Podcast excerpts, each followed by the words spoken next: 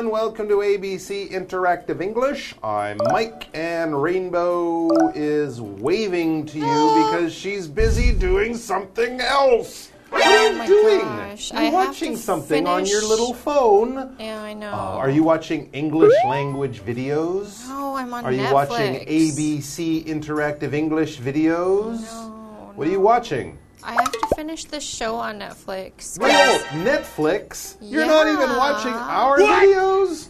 I am upset about this. This is my free time show. That is a free time activity you are doing, and we are on camera, so this is not free time. Well, during my free time, I like to watch Netflix. What do you like to do? Well, during my free time, when I'm not working, Are you on uh, Netflix? I, I watch Netflix occasionally. I like to read. Oh, yeah, me too. Um, and I have a big music collection, Oh, so I like listening to music and things like that. And sometimes I read about music while I'm listening to music, or I watch shows about music on Netflix. oh, nice. But you I like music but I don't, a lot. I don't read about Netflix. I never do that. And I never listen to Netflix music.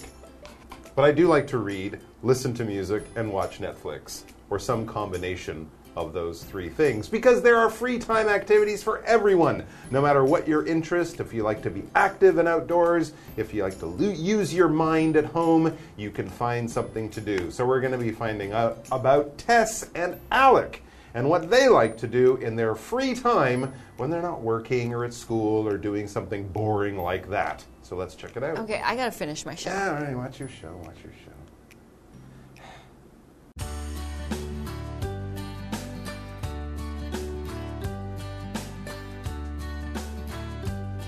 Tess and Alec are spending time together.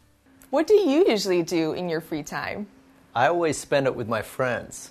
We often play badminton, but sometimes we play chess and other board games.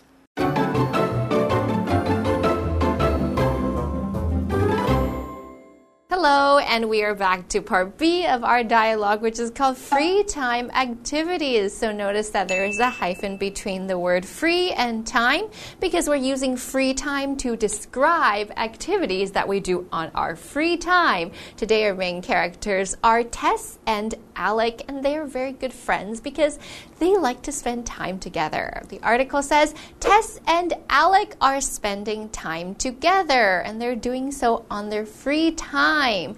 And we have the word here that is activity. Activity is a thing you do with somebody else, or you can have an activity by yourself, but usually involves other people. It could be like hiking, you could be making crafts, you could be shopping, going to Costco. It's an event that we do together. We call that an activity. Hmm, yeah, and you're probably doing something with a goal, right? Yeah, that's right. And often with this word, because there are so many activities you could do, we often use another word or an adjective. A work activity might Ah, be a, yeah, a right. meeting or a company dinner. Or fun activity. a activity. birthday activity could be, you know, playing games for the kids at a birthday party or anything like that. So, whatever activity you're doing, it basically means you're just doing something from something exciting, like playing in a soccer game, which is a sports activity, to a very relaxed leisure activity. Ooh, going to the beach. Going to the beach, sitting at home, reading a book. Yes. An activity you can do by yourself. So let's talk about these things that you do in your free time.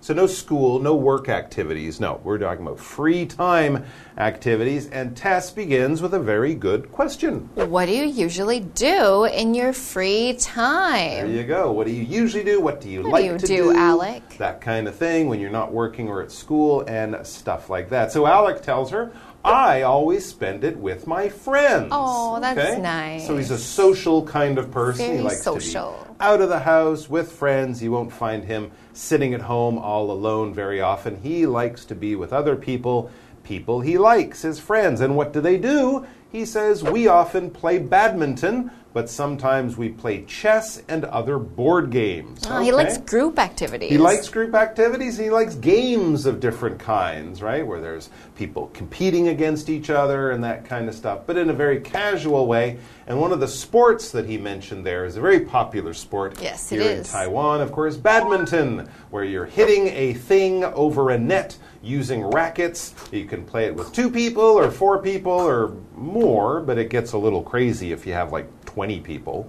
Um, but badminton is what we would call a racket sport like tennis or squash or something. But you don't hit a ball, you hit a little feathered thing with a rubber tip that's either called a birdie or a shuttlecock. Yes. And the, uh, the, the net is high off the ground. That's the other unusual thing compared to tennis. But basically, you're hitting something over the net and you're trying not to let it hit the net or hit the ground. That is badminton. And Taiwan has one lady who's really, really good at it. Oh, yeah, And I'm sure you all know who I'm talking about. She's good at badminton and she's smart. She just got her PhD, so maybe she's good at chess too. Oh, yeah, you have to be very smart to play chess. Chess is another game, and it's a board game. So hmm. there are many squares on a board. It's like a flat surface with white and black squares. You'll see it, and it's very difficult because it's more mental, it's not just physical. And I think chess can be very fun, although I personally don't know how to play chess. It can be complicated. It's simple to get into, but very simple to learn, but very hard to become good at.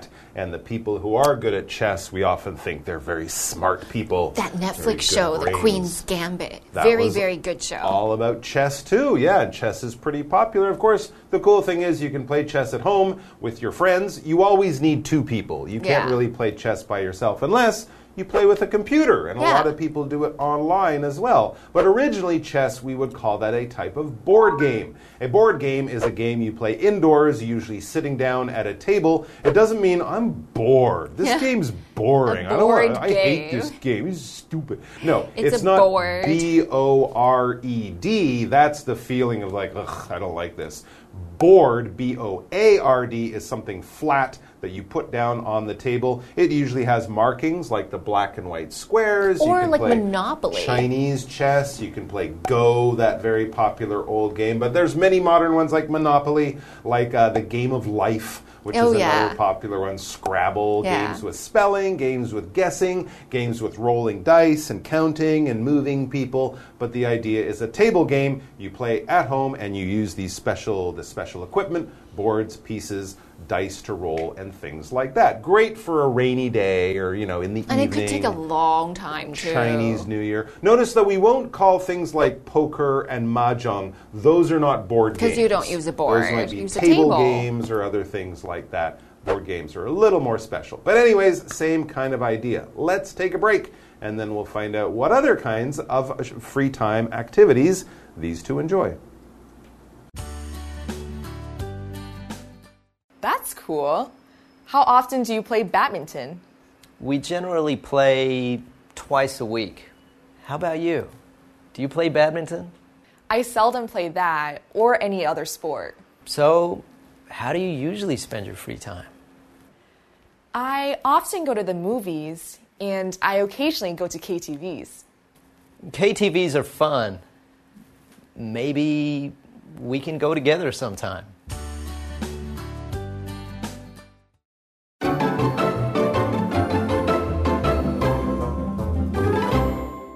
Alec was just telling Tess that he likes to play badminton in his free time, which is a popular sport that I think many people enjoy.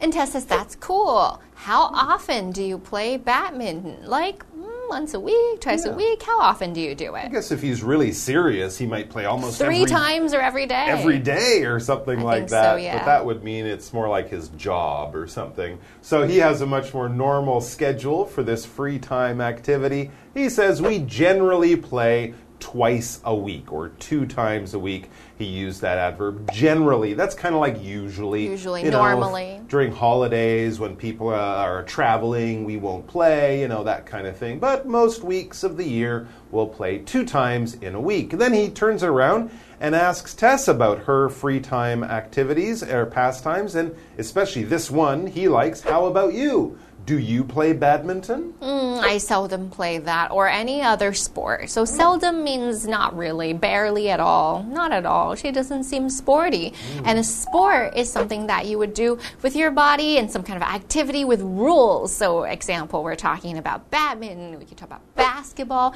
You can talk about swimming as a water sport. There are many types of sport, but it involves being active. And sometimes you have paddles, sometimes you have rackets and other equipment and and those are sports. And unfortunately, she doesn't share the same interests as him because she doesn't play sports. Okay, she doesn't like to run around and get tired and She doesn't sweaty wanna get and sweaty. do all that kind of stuff. You know, there are certain people like that. Yes, you can enjoy board games or cards or things like that. Those are activities or pastimes, but not sports. Yeah. We wouldn't call uh, chess, for example, a sport. It's a game, but it's not a sport. And back to Alec, he says, so, you know, if you don't play sports, that kind of thing, so how do you usually spend your free time? So, yeah, if you're not playing sports, and things, what do you like to do? I often go to the movies and I occasionally go to KTVs. So, as we know, KTV is something very popular in Taiwan. People go there to sing these popular songs, and it's a great activity to spend with a group of friends. Mm -hmm. And she'll be seeing the big Hollywood movies too. All of them. And maybe following it up with a good KTV session. Occasionally. This is the kind of thing she does occasionally. Yeah, occasionally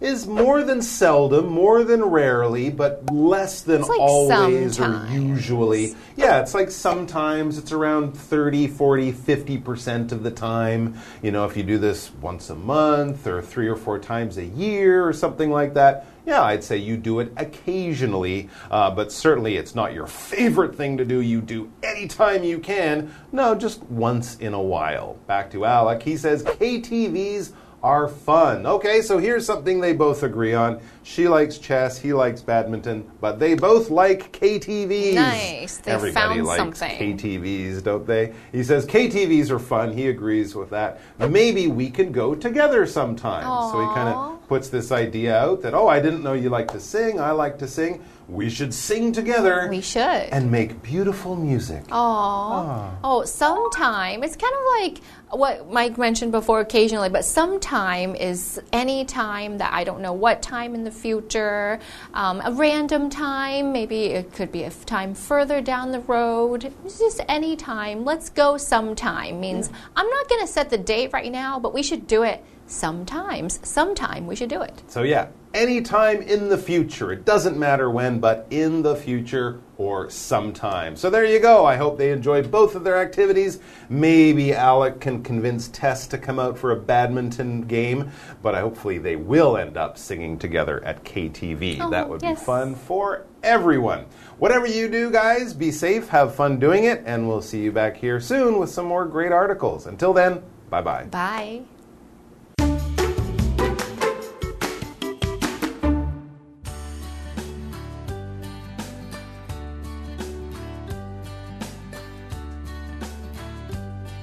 Tess and Alec are spending time together.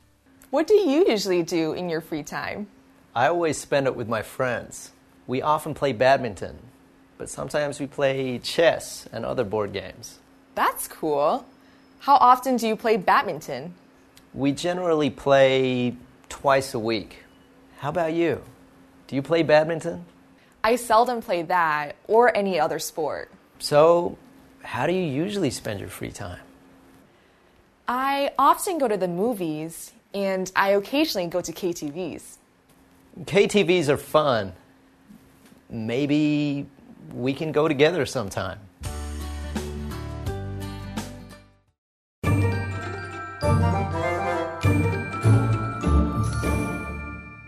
Hi, I'm Tina。我们来看这一课的重点单字。第一个，activity，activity 名词，活动。 Hiking is an outdoor activity。健行是一种户外活动。Outdoor 指的就是户外。下一个单字，badminton，badminton 名词，羽球。I often play badminton with my sister on Sundays。我经常跟我的姐姐在周日打羽球。下一个单字，chess，chess 名词，西洋棋。I don't know the rules of chess。我不懂西洋棋的规则。下一个单字 Sport，名词，运动。What's your favorite sport？你最喜欢的运动是什么呢？接着我们来看重点文法。第一个，free time，free time 空闲时间。Free 在这里指的是空闲的、有空的。前面课文当中提到，这个标题对话有说到 free time activities，其中的 free time 是形容词，闲暇的这个意思，所以 free time 变成形容词哦。我们来看看这个例句 ：I like reading novels in my free time。空闲时，我喜欢阅读小说。 下一个文法，any other 加上名词，其他的什么东西。注意这里的 other 后面要接单数名词哦。我们来看看这个例句：Taipei 101 is taller than any other building in Taiwan。台北一零一比任何台湾的建筑物都要高。最后一个文法，go to the movies 去看电影。我们来看看这个例句。 I go to the movies with my boyfriend once a week。我每周都会和我男朋友去看一次电影。以上就是这一课的重点单词跟文法，我们下一课再见喽，拜拜。